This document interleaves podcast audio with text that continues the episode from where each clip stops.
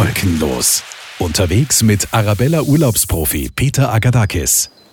Ja, ich habe dieser Tage das Frankenland besucht unter dem Motto Natur und Wein. Habe ich einiges entdeckt, wo man sagt, wow, hier schmeckt es wirklich gut, hier kann man so richtig toll genießen. In zwei Regionen dieses Frankenlands war ich unterwegs, nämlich in der Region Haßberge und im fränkischen Weinland. Beginnen möchte ich mal mit der Region Haßberge. Und zwar, da gibt es eine wunderschöne, nette kleine Gemeinde Königsberg mit viel Geschichte. Ein Spaziergang durch diese Gemeinde, der lohnt sich auf jeden Fall. Und einen Stop habe ich gemacht äh, in der Destillerie Bimbach 24. Ja, und in dieser schmucken Destillerie habe ich zwei getroffen, mit denen ich jetzt hier auf einem Tisch zusammensitze. Und zwar einerseits den Henry Linz, er ist der Eigentümer dieser Destillerie Bimbach 24 und die Susanne Volkheimer, Geschäftsführerin von Hasberger Tourismus. Susanne, diese Region ist schon sehr aufregend, nämlich aufregend kulinarisch und äh, so richtig etwas zum Genießen, oder? Ja, wir sind äh, eine Region, äh, die man natürlich entdecken kann und entdecken sollte. Und entdecken muss vielleicht? Und entdecken muss. wir haben hier einen kleinen, feinen Naturpark, der natürlich gekennzeichnet ist durch äh, viele Streuobstwiesen, durch Wälder, durch den Hassberg drauf. Und ja, neben mir ist auch Herr Liens, der eine Destillerie hat, eine Feindestillerie, der natürlich hier auch äh, die Natur sehr zu schätzen weiß und auch äh, hier das Streuobst verarbeitet. Henry, äh, wir haben jetzt ein paar Schnäpse verkostet. Du hast das so unheimlich nett erklärt, wie du brennst, was du brennst, warum du brennst, wie lange du brennst. Also ich bin jetzt mittlerweile schon der Brennerprofi, wie du raushörst. Warum gibt es hier so viel Genuss in dieser Region? Vielleicht ist die Kleinteiligkeit Frankens ein Thema. Die Kleinteiligkeit eben mit äh, den verbliebenen Strauobstwiesen, mit äh, den Wildkirschbäumen, mit seltenen längst vergessenen ähm, Birnensorten. Ja. Du bist eigentlich ein, ich sage jetzt einmal, ein gelernter Banker, der irgendwann einmal gesagt hat, eigentlich, okay, ich wollte immer schon äh, Schnaps machen, Schnaps brennen. Und jetzt eigentlich hast du deine Passion erreicht. Und ich glaube eigentlich, das äh, ist ja dann auch ein Genuss, dass man sowas überhaupt einmal produziert. Irgendwie, ne? Ja, gut, ich habe den Schnaps halt kennengelernt äh, im Lauf des Lebens. Und ähm, ich, ich habe den Hof von der Urgroßmutter und die hat schon angefangen zu brennen und hat schon Bäume gepflanzt, äh, die größtenteils natürlich jetzt nach 120 Jahren nicht mehr leben. Aber ein paar stehen noch. Äh, zum Beispiel bei mir am Hoftor steht noch ein alter Quittenbaum. Der war schon ein alter Quittenbaum, als mein Vater noch ein Bimpfke war und der ist jetzt 91. Also sprich, dieser Quittenbaum muss auch schon 120 Jahre auf dem Buckel ja, haben. Wahnsinn.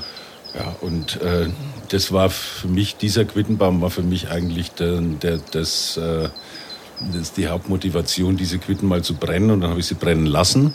Und dann habe ich gedacht, nee, das muss ich auch selber hinkriegen. Ja, und das war halt vor 25 Jahren und seitdem brenne ich selber. Du machst ja alles selber. Du pflückst selber, du brennst selber, du lagerst selber, du etikettierst selber alles. Ja gut, es ist ja auch, äh, wie gesagt, jetzt nicht mein, äh, glücklicherweise muss ich nicht davon leben. Ähm, und jetzt mache ich das halt so, wie ich es gerne ähm, präsentiert bekäme, würde ich als Dritter, als Kunde irgendwo stehen. So mache ich es und es ist äh, schon ein erhebendes Gefühl, wenn man auf zwölf Meter äh, äh, äh, in, in, der Mainschleife oben steht und, und Wildkirschen am Wildkirschenbaum oder was? Oder? Am Wildkirschenbaum steht oben im, im Hubsteiger und äh, auf beide Seiten äh, den Main sieht und die Sonne fängt an, einen an der Nase zu kitzeln. Ähm, oder die Quitten im November abzuleeren, ist auch ein wunderschönes Erlebnis.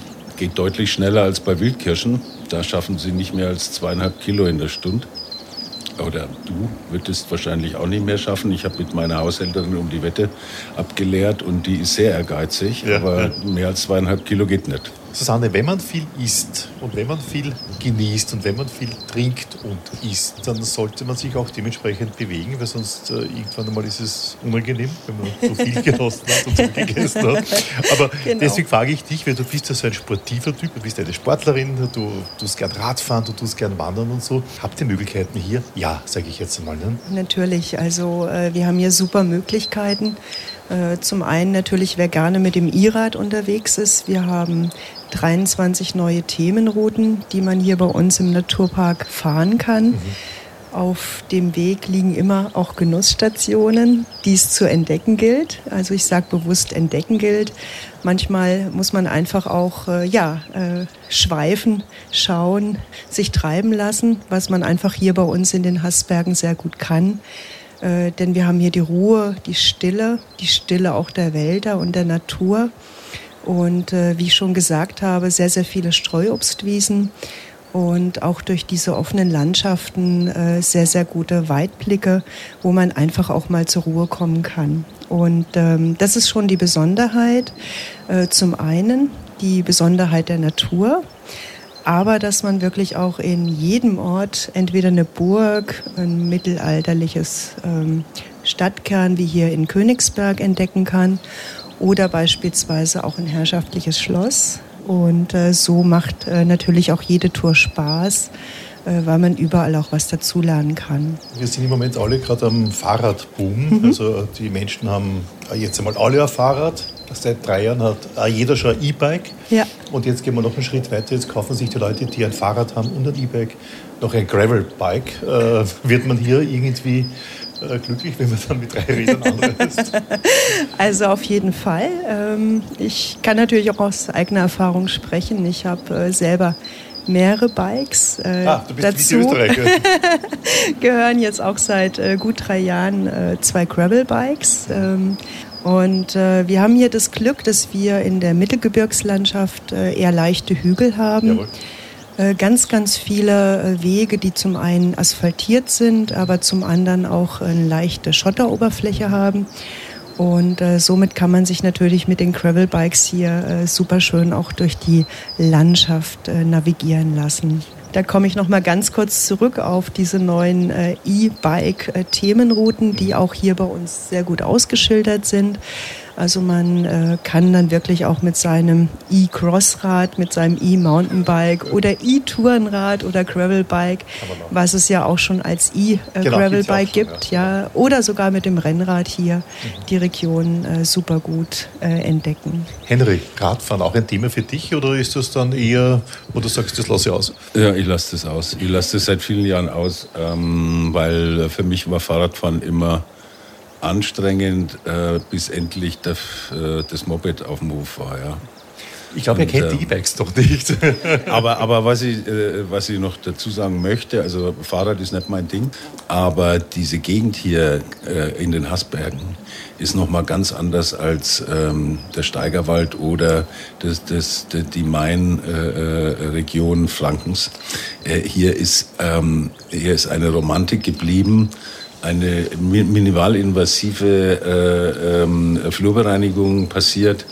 Äh, da hat sich so viel erhalten, was äh, im, im äh, weiter südlichen Franken äh, kaputt gemacht wurde. Genau, genau. Ja, aus, aus, aus Gründen, die, die, auf die jetzt nicht eingehen möchte. Das macht, glaube ich, die Gegend auch aus, gell? Wie hier Königsberg aus. zum Beispiel nicht. Genau, das macht natürlich die Gegend auch aus. Und äh, klar, ich bin auch seit gut acht Jahren hier. Also du bist ja auch zugereiste, gell? Genau, bin auch eine zugereiste. und ich sage immer, man äh, muss es lieben oder hassen. die, die hier einfach auch äh, ja, sesshaft geworden sind, äh, kann ich schon behaupten. Die lieben die Region. Es sind sehr, sehr viele Liebhaber, die auch besonders diese Romantik, ja, die verspielte Kunst, die Kultur, im, im, Zusammenspiel natürlich mit dem Genuss, mit dem Wein, genau. mit dem Bier, Nicht natürlich mit ja. den äh, Obst und Brenn- und Feindestillaten halt on top, noch, on top hier sehr, sehr äh, schätzen. Brennereien, genau. die, die Henry schafft. Wir müssen wir nämlich jetzt weiter verkosten, weil du hast ein großes Angebot, eine große Auswahl hier. Was ist der nächste Stabs, den du jetzt uns kredenzen wirst? Ich werde es versuchen mit einer Schlehe, mhm. äh, mit einer Schlehe aus ähm, Unterfranken, äh, aus dem südlichen Unterfranken, äh, aus Iphofen. Die habe ich 2020 äh, geerntet ist also noch relativ jung, aber kann sich schon schmecken lassen. Dann kosten wir mal. Zum Wohl. Mm, absolut ein Traum. Das ist, glaube ich, jetzt der fünfte oder sechste Brand, den wir hier verkosten. Wirklich, der toppt alles. Vielen Dank, Henry Linz. Vielen Dank, Susanne Volkheimer. Ja, und meine Reise geht weiter. Nächste Station, Zeil am Main, das Weingut Heigl, einige Kilometer von Kronberg entfernt. Und hier erwartet mich der Christoph Hinterfeld. Er ist der Eigentümer vom Weingut Heigl. Er ist eigentlich kein gelernter Winzer, sondern eher ein Ökonom. Das mit dem Weingut macht nicht nur riesengroßen Spaß, ist auch ein Geschäft und äh, ja, man sitzt gemütlich immer beieinander, oder? Ja, also äh, klar, ich habe mal, als ich etwas jünger war, Betriebswirtschaft studiert und bin Diplomkaufmann und habe immer, weil ich äh, auch aus einer Familie komme, wo Vorfahren Unternehmer waren, äh, irgendwie immer so ein bisschen die Genese gehabt, Dinge zu tun, die mir Spaß machen und die ich als, als sinnhaft ansehe. Und äh, so bin ich, damals war ich ja noch jung, übers Geld verdienen, mal auf einem Weingut gelandet im Frankenland und habe dann in meinem Studium auch mit äh, Weinhandel und mit Exportberatung Geld verdient und bin dann in etwas äh, angegrauteren Jahren äh, auch dazu gekommen, äh, durch eine Nachfolgethematik auch Eigentümer eines Weinguts zu werden. Und das ist eben das Weingut Dr. Heigl, befindet sich in Zeiler-Main, das ist im östlichen Frankenland. Äh, bekannt ist die Stadt Bamberg, das ist ja so die, das Rom äh, nördlich der Alpen, der sieben Hügel, Weltkulturerbe. Das ist von hier so 20 Kilometer weg. Und eine wunderbare Gegend, Hasberge nennt sie sich am oberen Maintal. Der Main ist ja bekannt dafür, dass es super tolle Weine gibt. Ich muss eines sagen, ich war unlängst einmal in einer anderen Gemeinde vor zwei Jahren, da habe ich einen so tollen Burgunder getrunken. Das war wirklich einer der besten Burgunder in meinem ganzen Leben. Ja. Ich habe damals das Gefühl gehabt, denke ich, das muss ja ein Geheimtipp sein hier, was hier so geboten wird am Main. Ja, das hat ja zum einen historische Gründe, also die, die, Boden, die Bodenstrukturen, Muschel, Kalk, Käuperböden, Sandstein, ist also sehr vielschichtig, nicht so monostrukturiert wie vielleicht in einem Schiefergebirge. Und äh, schon im Mittelalter oder in, in, zumindest zu Zeiten des Dreißigjährigen Krieges war Frankenwein eigentlich der mitrenommierteste Wein äh, im, im, im deutschsprachigen Raum. Und ähm, das hat sich eigentlich gehalten. Ein bisschen war es differenziert, weil es natürlich nicht so ein ganz großes Anbaugebiet ist, äh, wie es in Deutschland wie die Pfalz oder Rheinhessen größere gibt. Aber ähm, es war immer eine tolle Grundlage, historisch äh, sehr gute Weine zu machen. Und der älteste Weinberg hier in Ostunterfranken, der gehört auch hier sogar zum Weingut, ist äh, 1078 zum ersten Mal urkundlich erwähnt Also wirklich worden. Geschichte, kann man sagen. Echte Geschichte. Ja. Jetzt war natürlich so ein Fluss wie der Main auch immer ein, ein, ein, ein, ein, ein Netz, Vernetzungsort, logisch. Die Heere zogen entlang, äh, Waren wurden auf äh, Schiffen daher transportiert so ist ja auch zum Beispiel, dass wenn wir mit Österreich den, den Brückenschlag wieder machen, die Silvanerrebe, die Hauptrebe hier im Frankenland, hieß ja früher Österreicherrebe, kam ursprünglich ja. aus, äh, aus Transsilvanien, deswegen, mhm. also manche sagen, wäre der mhm.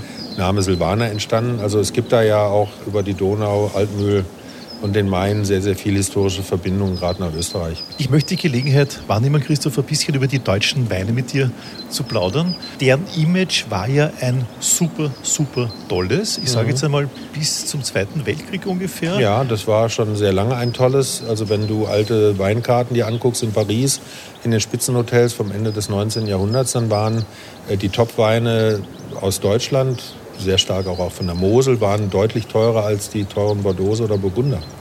Und das hing natürlich auch damit zusammen, das waren so wie österreichische Weine aus der Wachau oder zum Teil ja auch aus anderen Regionen. Das waren äh, Weine, die eine sehr natürliche Fruchtsäure hatten, die sehr lang haltbar waren. Und das war zu Zeiten, wo man das nicht künstlich konservieren konnte, wie es ja heute technisch möglich ist, war das schon ein Kriterium für die Langhaltbarkeit eines Weines. Auch Weine, die durch eine längere äh, Wachstumsperiode in etwas mhm. kühlere mhm. Regionen einen viel höheren Fruchtgehalt hatten. Also ich, mhm. wenn man jetzt vom Riesling ausgeht, dann reden wir von der Wachau in der Top-Region, ja, ja. dann reden wir von der Mosel, dann reden wir vom Rhein, zum Teil auch ein bisschen aus dem Frankenland, wobei da der Riesling ja nicht so die dominante Rebsorte ist. Zweiter Weltkrieg war dann eine Zäsur. Ja. Auf einmal wurden deutsche Weine logischerweise gemieden. Äh, Deutschland als, als, als Weltenverbrenner oder Verursacher des, eines Weltenbrandes hatte natürlich auch einen Großteil seiner Absatzstrukturen vernichtet. Ähm, Städte wie Landau in der Pfalz oder, oder Traben-Trabach oder Bernkastel an der Mosel, das waren starke Weinhandelsstädte und der Weinhandel war sehr stark äh, jüdisch geprägt. Und da ist er natürlich verständlicherweise äh, nach äh, den vielen Schauerlichkeiten, die wir angerichtet haben, war ja klar, dass da auch eine Generation nicht besonders wild war, diese mhm. äh, mhm. Kontakte wirklich weiter zu betreiben. Wir haben beim Mittagessen ein bisschen degustiert und da waren schon einige großartige äh, Dinge dabei. Was hast du uns äh, kredenzt? Naja, wir haben angefangen mal mit dem Federweißen. Also Muss sein, ob die Zeit jetzt im passen. Wir Oktober, ja September. In der ne? Weinlese oder in, in der Finalisierung der Weinlese. Dann haben wir getrunken einen 19er Weißburgunder, weil wir hier im Weingut es lieben, Weine lang auf der Feinhefe liegen zu lassen, auch den Wein, ähm, dem Wein Zeit zu geben. Also ich bin nicht getrieben davon, den jüngsten Jahrgang gleich wieder vermarkten zu müssen, sondern ich finde das ganz toll, Wein auch mal die Ruhe zu geben und ihn dann zu füllen, wenn wir glauben, dass er jetzt äh, die richtige Füllreife hat. Wir haben dann getrunken einen äh, Silvaner, weil der ja typisch ist hier für die Region. 18er äh, war das und haben geendet mit einem 15er Weißburgunder, auch hier aus ähm, ähm, Kalksteinböden. Aus meiner Sicht wirklich vergleichbar auch mit guten Chablis-Weinen. Absolut, ja. Der war ähm, wirklich ein, ein, toller Wein, ja. unheimlich schöner, sanfter ja. Abgang. Also wirklich, wo man sagt, denke ich, ich bin nicht einmal ein Weißwein-Fan, ich trinke mehr Rotweine, aber der hat mich echt überzeugt, dieser Wein, muss ich da ganz ja, ehrlich sagen. freut mich auch, weil das ist ja auch das, was man sich wünscht, dass jemand äh, unvoreingenommen äh, zu Besuch da ist und feststellt, ähm, und Wein muss halt ja auch dem Individuum immer schmecken, das ist ja keine vorgefertigte Meinung, die man da marketingtechnisch postulieren kann. Äh, und da ist es eine große Freude, äh, dass du da mir ein so nettes Kompliment machst. Wie weit muss das deines... Mitarbeitern vor allem natürlich. musst du weitergeben, genau. Äh, wie weit äh, muss ein Wein zu einer Landschaft passen? Oder wie, wie, weit ist das automatisch, dass der zur Landschaft passt? Ja, ich glaube, es liegt ja schon an den Menschen, die hier wohnen. Und das ist äh, auch für mich eine Riesenfreude, weil äh, ich bin jemand, der, der das Glück gehabt hat, ein Eigentümer eines Weingutes zu werden. Ähm, nicht, weil ich es geerbt habe. Ich habe es mir halt ähm, kaufen können, weil ich ein paar andere nette Dinge im Leben erlebt habe, die mir das ermöglicht haben. Aber ich habe halt tolle Mitarbeiter hier, die das auch ein bisschen wie eine Familie verstehen, die äh, ja auch ihre, wo ich auch nicht übermäßig kontrollieren muss. Und dann passt eben das fertige Produkt auch zu den Menschen und auch zu der Region. Dass das von den Böden kommt, die wir hier haben, ist das eine. Aber es äh, muss ja auch irgendwie so ein bisschen eine Tradition oder auch eine, eine Innovation von Tradition einfließen.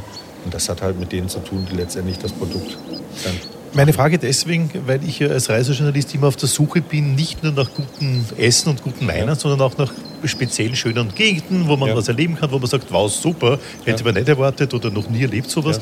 Ähm, wenn du 20 Kilometer von hier über, übrigens über exzellent ausgebaute Fahrradwege oder auch sehr schöne Wanderwege äh, dich in Richtung Norden begibst, dann bist du in Thüringen. Das ist auch eine ganz spannende zu entdeckende Gegend, weil natürlich diese Brüche aus, der, aus, aus diesen unterschiedlichen ähm, ähm, Politikbereichen oder der, der, hinterm Eisernen Vorhang und wir in einer freiheitlicheren Form aufgewachsen.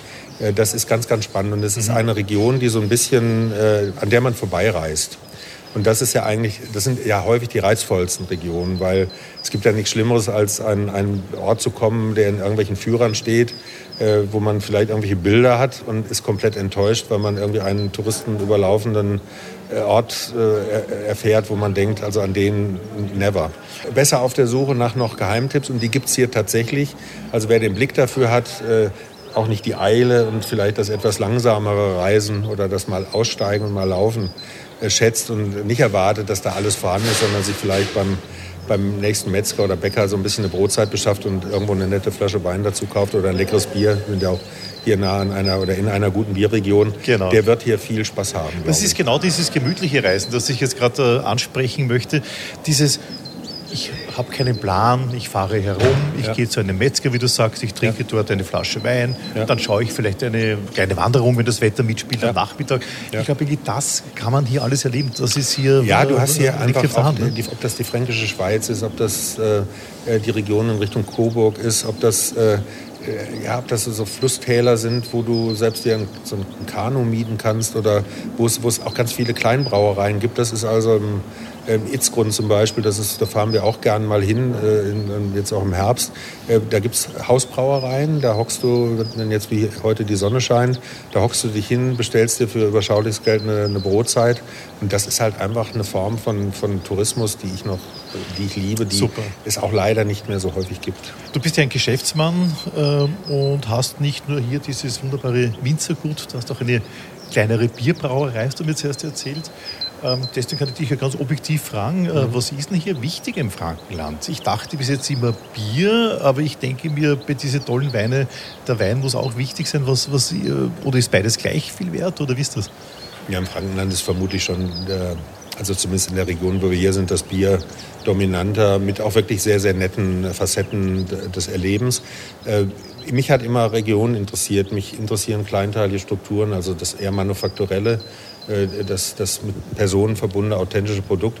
Und äh, da ich ähm, auch Spaß habe, sowas zu bündeln, mir gehört seit zwölf Jahren die schönste Markthalle in Berlin, die ich versuche eben als so einen guten Ort, Ritter von dritten Orten, wo halt für alle auch etwas zu finden ist, das sich auch jeder leisten können muss. Keine, äh, es nicht um Anschein und Ansehen geht, sondern eher darum, dass ein Mensch ein netter Mensch ist, ein guter Gesprächspartner. Äh, da habe ich mich eben auch an einer kleinen Brauerei beteiligt, die ein bisschen Hilfe brauchte. Äh, und jetzt schauen wir mal. Die Brauerei ist hier im Frankenland, oder? Na, die ist jetzt von hier so eine Stunde okay. entfernt Richtung Aber Rhön. Frankenland. Frankenland ja. an der Grenze, wo Franken an, an das nächste Bundesland Hessen stößt. Im Norden äh, stößt dann Thüringen dazu. Das ist so ein kleines Dreiländereck. Mhm äh, zwischen Rhön und Thüringer Wald. Du hast mir zuerst gesagt, Christoph, äh, euer Anteil oder perzentuelle Geschichte zwischen Rot und Weißwein ist 80 äh, Prozent Weiß, 20 Prozent Rot. Ja. Ist das signifikant für das Frankenland? Also es war, war ja so, dass Frankenland, äh, weil es klimatisch so ein bisschen in die kühleren Regionen geht, deswegen war auch der Silvaner hier ja die deutlich dominante Rebsorte, weil sie einfach äh, frostresistenter ist als der Riesling zum Beispiel. Ähm, da war natürlich waren es eher ähm, frostresistente Rotweinrebsorten. Das hat sich aber durch die Klimaerwärmung verändert. Wir haben zum Beispiel wunderbaren Merlot, wo du, wenn du eine Blindverkostung machen würdest und einen jetzt nicht gerade unbedingt ein Spitzenbordeaux, aber äh, auch äh, Merlot-bezogene Rotweine aus Frankreich dazu, das im Südwesten dazu stellen würdest, da können wir schon mittlerweile mithelfen, auch weil wir das önologisch ganz gut Das ist unglaublich. Du sagst es nämlich auch so selbstbewusst, man ja. glaubt es dir auch und ich habe es ja auch zuerst selber gemerkt, wie, ja. wie hoch die Qualität ist, ja. dass diese komplett unterschätzt dann. Nämlich auch die Preise hier sind ja nicht beim 40, 50 Euro Bereich für solche Top-Weine, sondern ja, also da sind wir bei, bei 10, 15 Euro oder was? Gell? Da liegen wir, glaube ich, also da kann man, hier kann man noch sehr, sehr viel äh, Wert für Geld bekommen.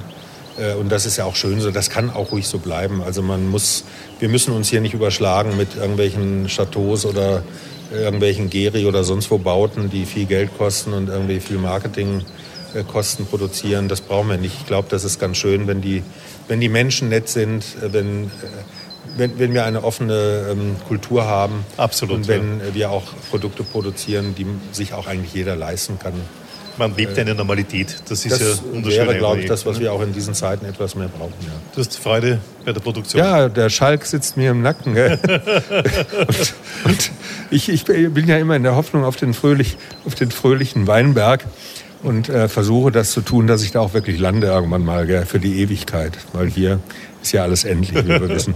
Zum Abschluss muss man noch sagen, dass der Christoph Hinterfeld ein riesengroßer Österreich-Fan ist. Du bist, äh, hast mir zuerst erzählt, gelegentlich in Wien und in der Wachau, eh logisch. Neusiedlersee, das alles kennst du und liebst du auch. Gell? Ich äh, weiß sogar, wo das Stodertal ist und äh, war auf dem Warscheneck und so, also und bin um den Gosaukamm gewandert. Also ich bin da ein großer Freund davon. Ich habe ja auch, sage ich ganz ehrlich, zwei Jahre in Mittenwald erfolgreich äh, Bayern gegen Österreich verteidigt. Gell? Aber natürlich zum Skifahren bin ich ein großer Freund der österreichischen oder der Südtiroler Skigebiete, ja klar. Da seid ihr schon noch äh, vom Füllhorn des Glücks noch mehr versorgt worden. Was aber jetzt dafür spricht, dass viele Österreicher sich bei dir in deiner Region, hier, wo du jetzt auch wohnst, teilweise hier, wo du produzierst, sich wohlfühlen können. das Fall. werden sie tun, weil das wird ähm, jemand, der die Heurigen in der Bachau oder in im Burgenland oder in Wien oder sonst wo kennt oder im Weinviertel, äh, der wird sich hier wohlfühlen, da bin ich sehr sicher. Christoph Hinterfeld, ich sage tausend Dank für deine tolle Bewirtung, für das nette Gespräch mit Jederzeit dir, für gerne. deine Gastfreundschaft. Die, der, der, Besuch in Wien wird angedroht. Naja, dann warte mal drauf. Danke, Christoph Hinterfeld. Und ich verlasse die nette Gemeinde Zeil am Main, somit auch die Region Hasberge und fahre weiter ins fränkische Weinland. Und einer der Städte im fränkischen Weinland, das ist dieses mittelalterliche Iphofen, eine Stadt mit einer Stadtmauer. Man fühlt sich wirklich wie im Mittelalter, wenn man hier spazieren geht. Und einer der Parade-Winzer, das ist hier der Thomas Ilbacher vom Weingut Ilbacher Hof. Und hier treffe ich direkt vor einem Fass, wo gerade der Rotwein so richtig schön zum Gern beginnt. Den Thomas Inbacher, wie gesagt, die Claudia Belanti von der Touristinformation Iphofen und den Jörg Henschel, er ist der Chef vom Frankentourismus. Thomas, wir stehen hier vor deinem Fass, da gärt der Wein so richtig. Äh, was ist es da genau? Erklär es einmal unseren Hörerinnen und Hörern. Das ist gerade unsere Rotweinmaische. Einmal der Donnfelder hier im Vordergrund und hinten die Domina, aber die ist schon vergoren, die blubbert nichts mehr. Wenn wir von Industrien oder Manufakturen sprechen, dann würde ich dich eher in die Manufakturschublade hineingeben, oder? Definitiv. Ja, also Keines, keine sechs Hektar, alles selber, alles Handarbeit, ehrlich und ehrlich wird am längsten. Super. Wenn man zu dir kommt, eigentlich, äh, welche Weine Thomas, äh, empfiehlst du, was man bei dir bestellen sollte, weil man kennt sich ja nicht so aus. Als ja gut, ganz klassisch und traditionell. In Franken wird Silvaner getrunken und auch wir haben fast äh, 50 Prozent mit Silvaner bestockt. Meine Leidenschaft ist allerdings der Müller-Thurgau. Den habe ich auch beispielsweise hier jetzt im Glas. Der schmeckt auch ganz großartig. Du, beim Silvaner, den kennen wir in Österreich nicht so gut. Ist es auch so, je älter, desto besser oder wie kann man das sehen? Meine Leidenschaft sind alte Reben und je älter die Reben sind, umso tiefer sind sie im Erdreich vergraben oder eingewachsen und ziehen da eben Mineral- und Extraktstoffe und das spürst du dann auch im Wein. So weiter mal zum Wein vom Thomas. Claudia Belanti, du bist die Tourismusinformationschefin hier in Iphofen. Äh, man kann hier tolle Spaziergänge um Iphofen herum machen, nicht nur stadtmauermäßig, sondern rauf in die Weinberge. Was kannst du da alles anbieten, was man hier tun sollte, vielleicht sogar tun muss? Man kann hier wunderbar wandern. Wir haben einen tollen Übergang von dem Lebensraum Weinberg hin zum Lebensraum Wald.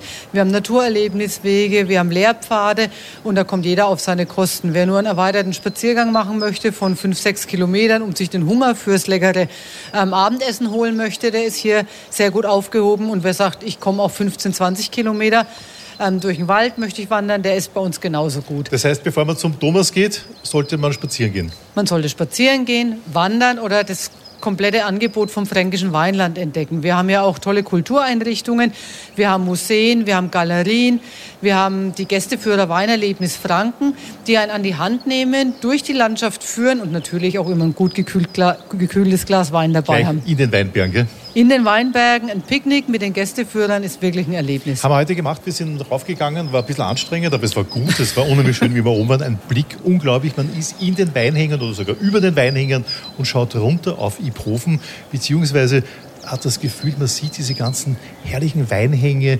Weißweine, Rotweine, alles da. Und jede zehn Meter, die man höher hochgeht, ändert sich die Perspektive und es ist wirklich erhaben, wenn man dann runterschaut und den kompletten Ausblick genießen kann.